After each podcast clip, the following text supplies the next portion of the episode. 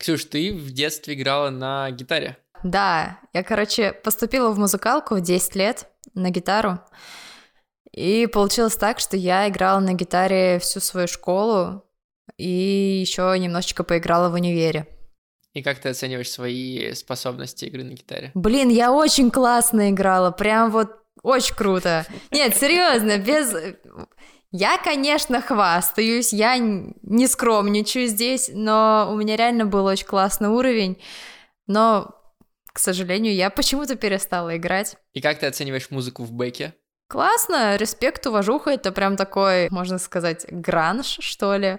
Мне понравилось.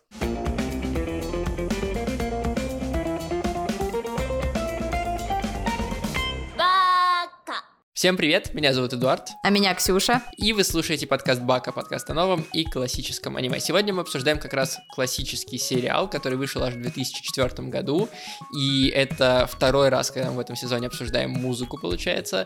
Мы сегодня поговорим о сериале Бэк от студии Madhouse, о классике, которую все все время вспоминают. И вот мы как раз решили понять, насколько она хорошо состарилась, можно ли, интересно ли сейчас смотреть Бэк, и круче ли это, чем Кейон или Одинокий Рокер?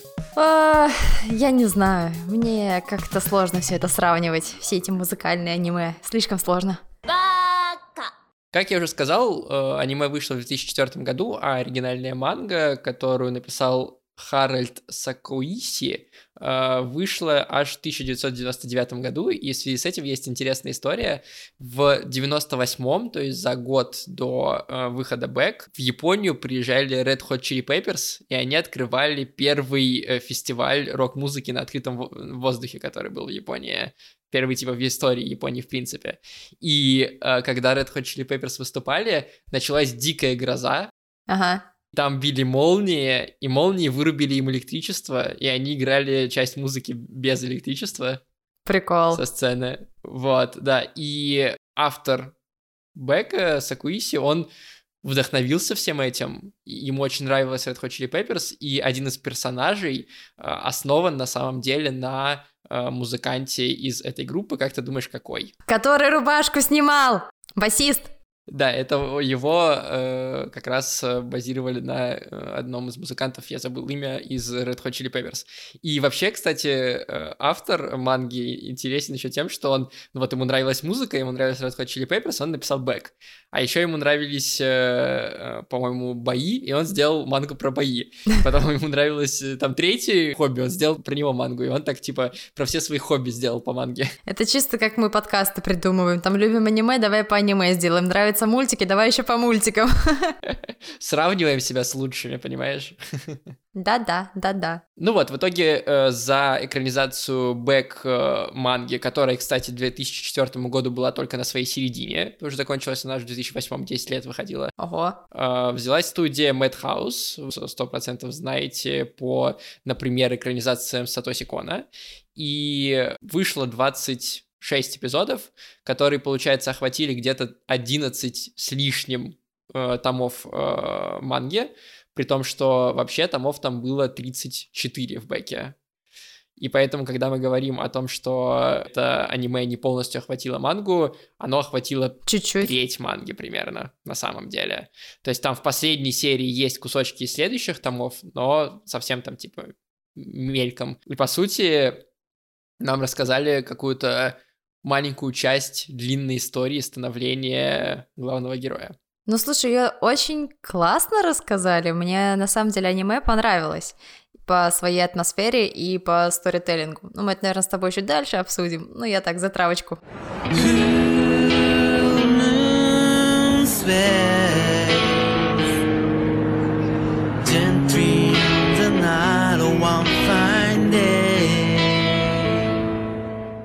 Да, ты расскажи лучше э, про сюжет чуть-чуть. Все знают, что Бэк — это про музыкальную группу, но фишка в том, что эта группа вообще далеко не с первой серии собралась. У нас есть главный герой школьник Юкио, и он э, скучает просто. Ему как бы нечего делать. Вот, и как-то он там с другом пошел после школы куда-то тусить, просидел в каком-то клубе там до вечера, ну, в смысле игровом, вот, и потом почему-то гулял по подворотням всю ночь и в итоге под утро оказался на какой-то лавочке, там залипал. И пока он там залипал, он увидел, как э, бестолковые дети начали мучить очень странную собаку, которая просто какой-то, типа, Франкенштейн из собак. Ну да, странный пес. Этого пса зовут Бэк. И, собственно, он э, отогнал детей, спас пса, пес его укусил, ну, обычная классика, обычная классика с животными. Вот, и оказалось, что этот пес э, принадлежит э, другому чуваку, которого зовут Рюсуки. Вот, а этот Рюсуки как раз-таки играет на гитаре, любит классный рок, э, играет в группе. В общем, так они познакомились, и так начинается постепенно завязываться всякие э, их музыкальные отношения. Потом туда, в эту историю добавляется еще несколько персонажей, ну, другие члены группы, это все происходит очень постепенно, буквально там по одной серии нам закидывают человечков, и все. В целом это такая классная история про становление группы, которая названа в честь пса, Бэк. Вот, и да, про то, как они любят музыку, дружат и кайфуют просто от всего. Ну, я бы на самом деле сказал, что это скорее не про становление группы, а про взросление Юкио история. Ну, в том числе. По сути, нам команду, как бы, банду собирают в самом начале, да, не сразу, там требуется какое-то количество серий. Мы поговорим вообще про pacing в этом аниме чуть подальше. Угу. И э, действительно, заканчивается аниме тоже как бы сбором группы, внимательно, это аниме 2004 года, я ничего не спойлерю. При этом все равно главный герой настолько как бы центральный и главный в этой истории, что сложно сказать, что это история про группу, все равно хочется сказать, что на самом деле это история про Юкио, который из вот такого Синзи совсем скромного, хилого превращается в человека, который может немножко за себя постоять, который mm-hmm. понимает, что ему интересно, что, чем он хочет заниматься, и который как-то более уверен в себе.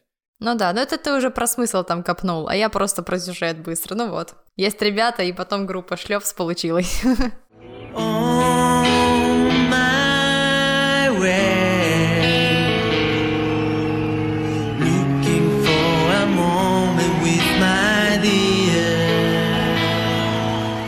Расскажи, почему тебе понравилось. Знаешь, мне очень нравится аниме в целом тех лет.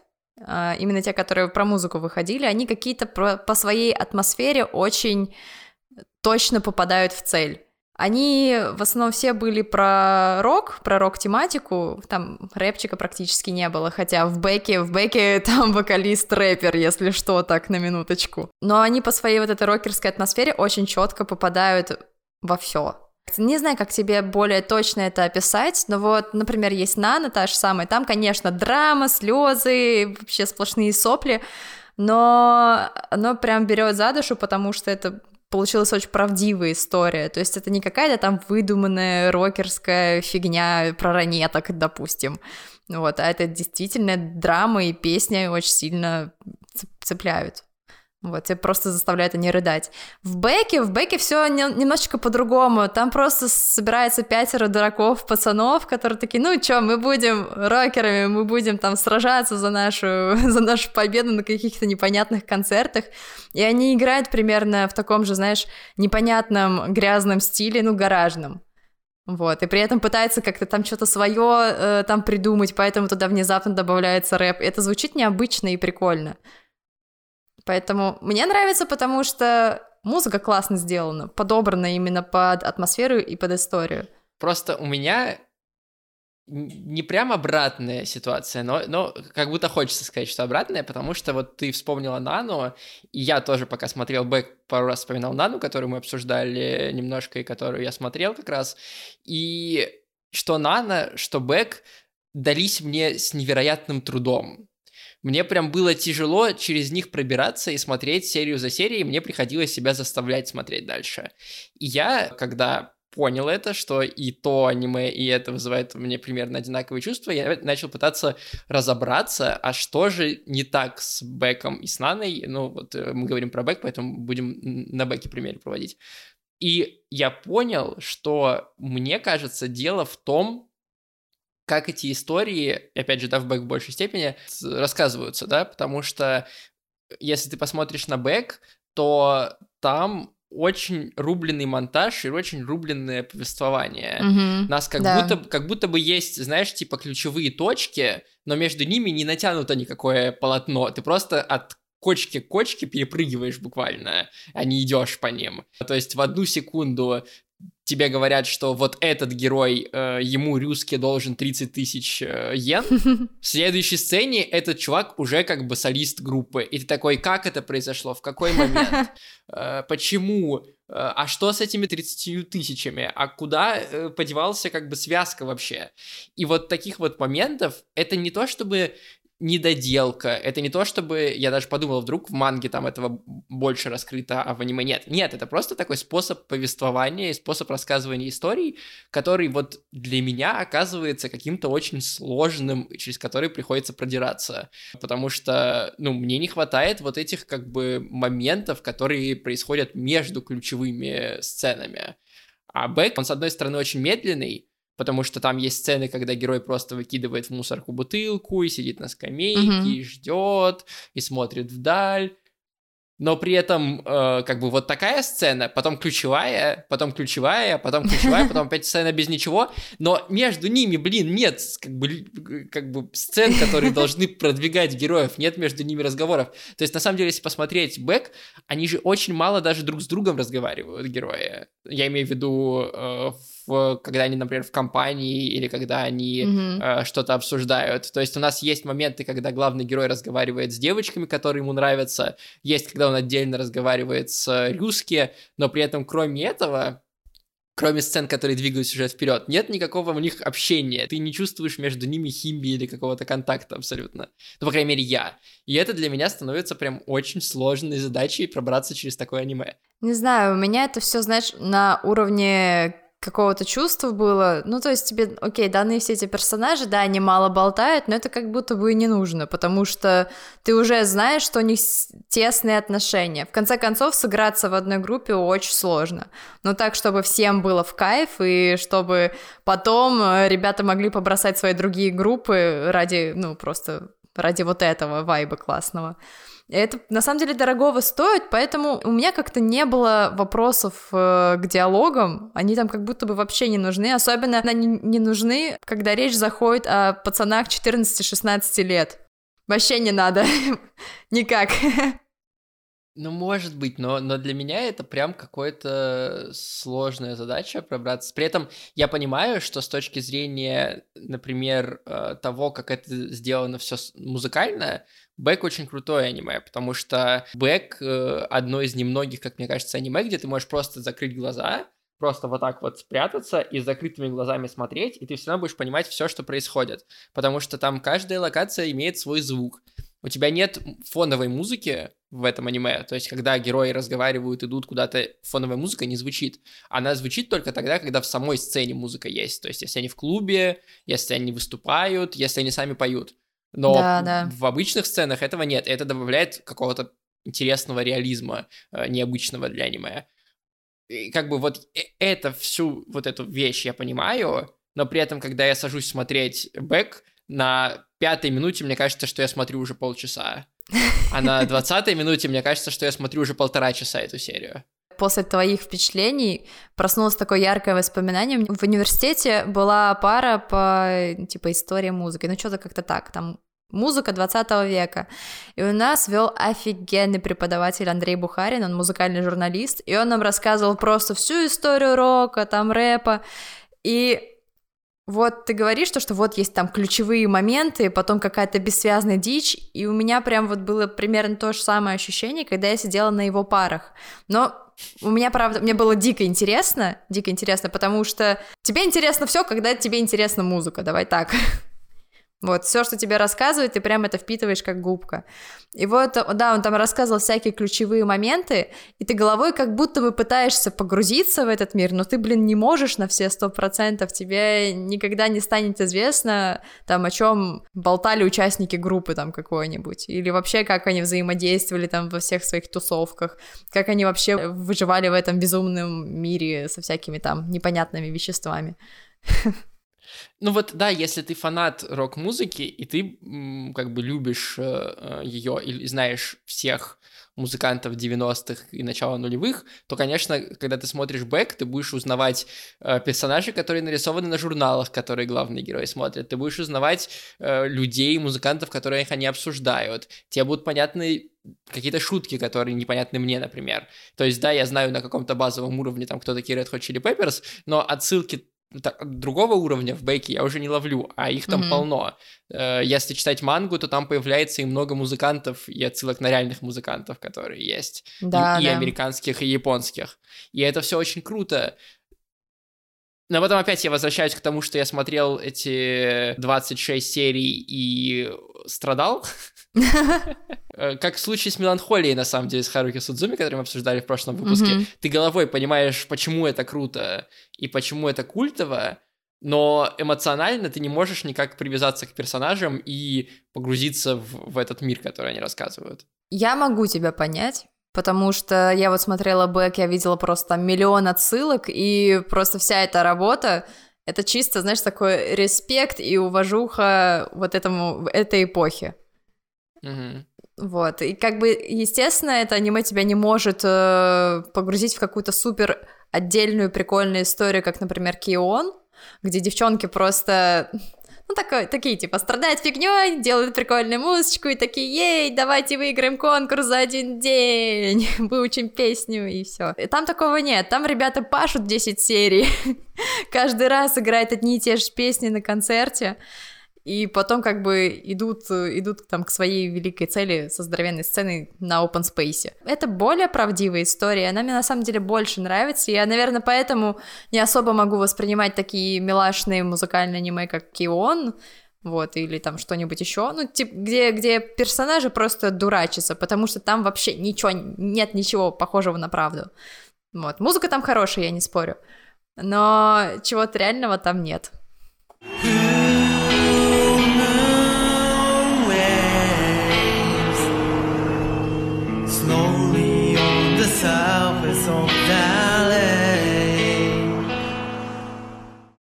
Еще мне кажется, что э, мешает на самом деле просмотру Бека сегодня все-таки то, как это аниме устарело с точки зрения визуальной стороны, потому что очень много статичных кадров, очень mm-hmm. много повторяющихся кадров анимации, особенно во время концертов когда нам показывают толпу, которая одинаково двигается на да, протяжении да. двух минут, и персонажи на сцене тоже одно и то же одно движение делают на протяжении трех минут, mm-hmm. у нас играет музыка, и ты такой, ну, как-то немножко скудновато. Плюс э, там попробовали добавить 3D.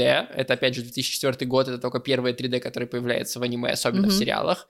И оно, конечно, тоже немножко выбивает из повествования, из э, визуального, потому что когда на гитаре играют... Понятное дело, что анимировать движение на гитаре, игру на гитаре очень трудозатратно, чтобы это хорошо выглядело без 3D. Но 3D 2004 года все-таки уже не ощущается свежо, мягко скажем. Ну, я согласна, это такая, знаешь, прям олдскульная рисовка, и я прям ловила жесткие флешбеки своего детства, потому что, ну, аниме было именно таким, каким-то э, немножечко в серых тонах, странненько нарисовано, но при этом оно было каким-то супер четким, вот, наверное, именно из-за большого количества стати- статичных кадров. Сейчас аниме выглядит, конечно, совершенно иначе, и меня периодически с этого кринжит, потому что 3D, блин, повсюду. Везде. А я вот наоборот, понимаешь, я наоборот понял, что на самом деле я, э, вот у нас в чате даже, в Телеграме у нас есть чат, и у нас там же были споры насчет того, что аниме там становится хуже, современное аниме не такое классное, как культовое, а я вот когда посмотрел Бэк, я понял, что но мне современное аниме нравится больше, чем классическое. Часто. Ну, это, наверное, смотря кто на чем вырос, вот так вот. Я просто в свое время смотрела очень много старых аниме, и мне норм, мне норм. В современном аниме меня больше отталкивает дизайн персонажей, нежели там большое количество 3D-анимации. Вот дизайн персонажа меня иногда бесит, потому что я вижу сплошные миленькие детские личики, и я такая, сколько можно рисовать детей? Можно, пожалуйста, возродить Алукарда какого-нибудь? И этот человек, когда мы обсуждали с ней Made in Abyss, рассказывала, что нет, нормально, что они детьми всех нарисовали, нет, ничего такого.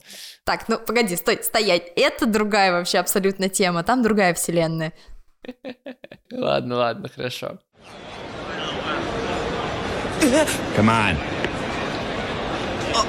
マットは小雪を呼んでるんだよ All right.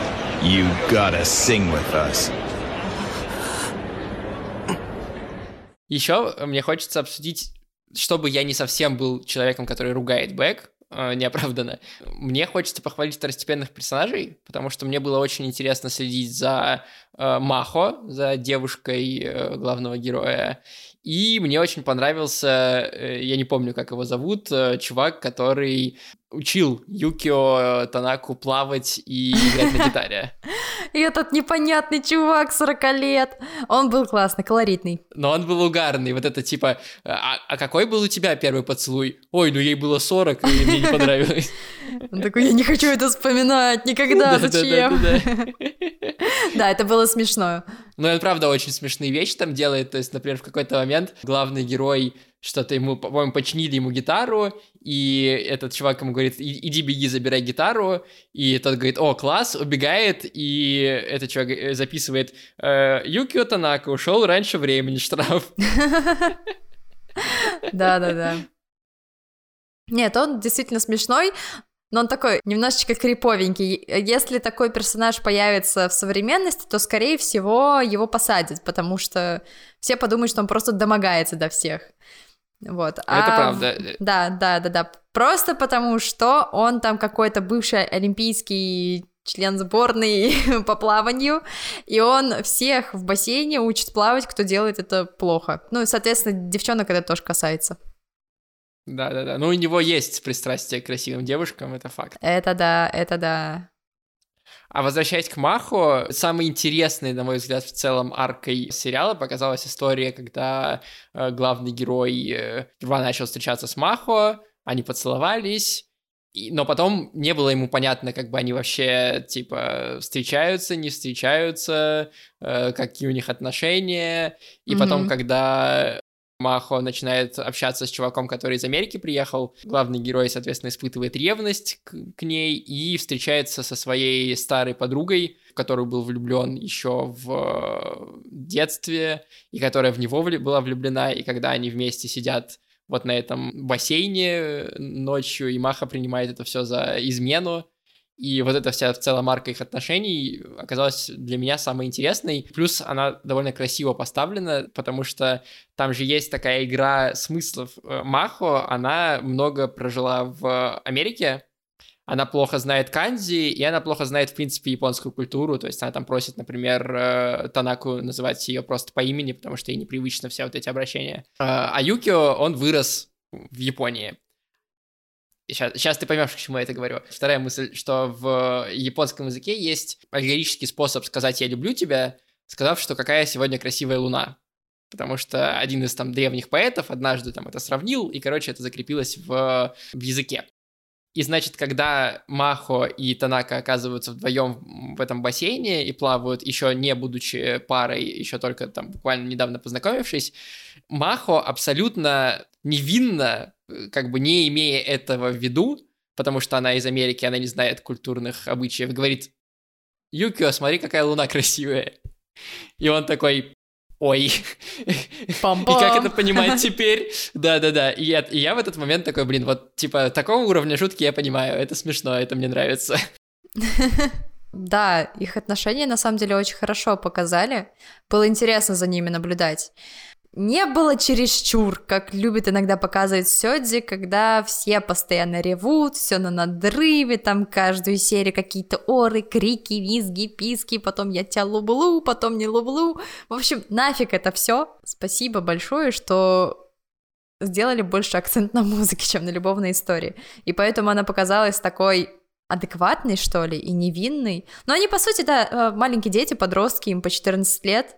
Это, очевидно, их... Ну, слушай, это в начале им по 14 лет, дальше они постарше становятся, да. Они стали лучшими друзьями, когда им было по 14. И как ну, бы, да, считай, вот точка да. отсчета, да. Они там сразу задружились и начали классно общаться, и их там все начали шиперить. Особенно было смешно, когда включался ее старший брат, русский, и он такой типа, чё, сестра моя нравится, да? Ну, это забавно было, как он их подкалывал. И когда он ему презерватив выдал. Да, это вообще, я с этого больше всего кричала. Ну не, в целом он молодец. Он молодец. Да, не, он типа, вообще он молодец. Оценил да, ситуацию, хороший типа, старший брат. Оценил да, ситуацию, абсолютно. прикинул, чё к чему, и такой, лучше подстраховаться. И при этом, как мне кажется, самой худшей аркой э, была арка как раз у Рюске, когда э, нам начали рассказывать про его терки э, с американским продюсером и вот это все, я такой, э, ну, ну, ну, мне не интересно это вообще совсем.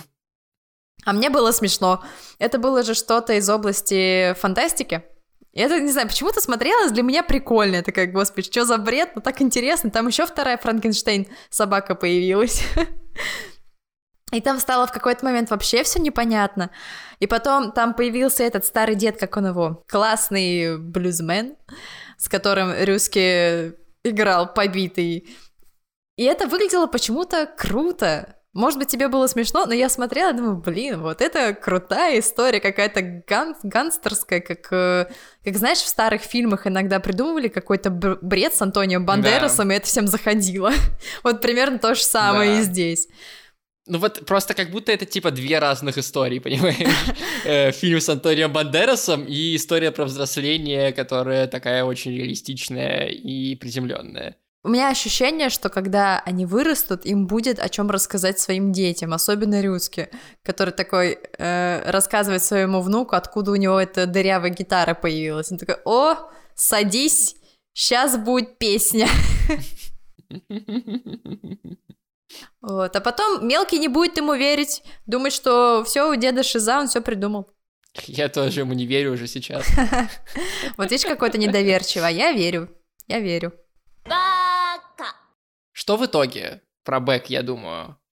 Я думаю, что это история для тех, кто фанат рок-музыки или музыки в принципе, либо тот, кто фанат классического аниме и ему нравится классическое аниме, вот как тебе, например. Если же вы не попадаете ни в эту группу, ни в эту группу, да, бэк классика на уровне там меланхолии или чего-нибудь еще, но, честно говоря, большое удовольствие от Бека вы не получите, если будете его смотреть. Ну, по крайней мере, я по своему опыту сужу, да, потому что, ну, я в основе, на основе него рассказываю вам что-то. Я не получил от Бека удовольствия я получил удовольствие от просмотра обзоров на Бека, от разбора каких-то прикольных режиссерских а. приемов Бека, но от просмотра самого сериала Бек я удовольствия не получил, к сожалению, к моему. Я дико кайфанула с Бека. Мне понравилась история, мне понравилась музыка, но больше всего мне понравилось, знаешь, окрыляющее чувство, которое у меня осталось после, потому что вот те ребята, которые занимаются музыкой, они, наверное, поймут, о чем я. Тебе иногда как будто бы просто отрывает крылья, и ты думаешь, блин, ты вообще ничего не можешь, какой ты бездар, не умеешь играть, а потом ты смотришь это аниме, где паренек за год просто вырастает в, ну, нереально крутого музыканта, который уже может много, и при этом у него просто потолок, его не видно. Он может и дальше развиваться и развиваться, и при этом он, он же начинал как гитарист, просто как гитарист, но никто не, не знал, что он потрясающе поет. А потом он еще открыл в себе эту ну, невероятную чарующую способность э, петь, а потом и писать песни. И на самом деле это еще история, знаешь, не только про взросление, а про то, с каких неожиданных сторон ты можешь себя открывать. Про развитие еще. Ну да, да, про развитие и про то, как, блин, ты действительно можешь вдохновляться самим собой. Типа, блин, вот как я умею, классно и круто. Так что, ребята, посмотрите, вы не пожалеете. Вот такие у нас сегодня две с Ксюшей полярные позиции, но почему нет? Выбирайте, которая вам кажется ближе, и решайте, смотреть вам «Бек» или нет.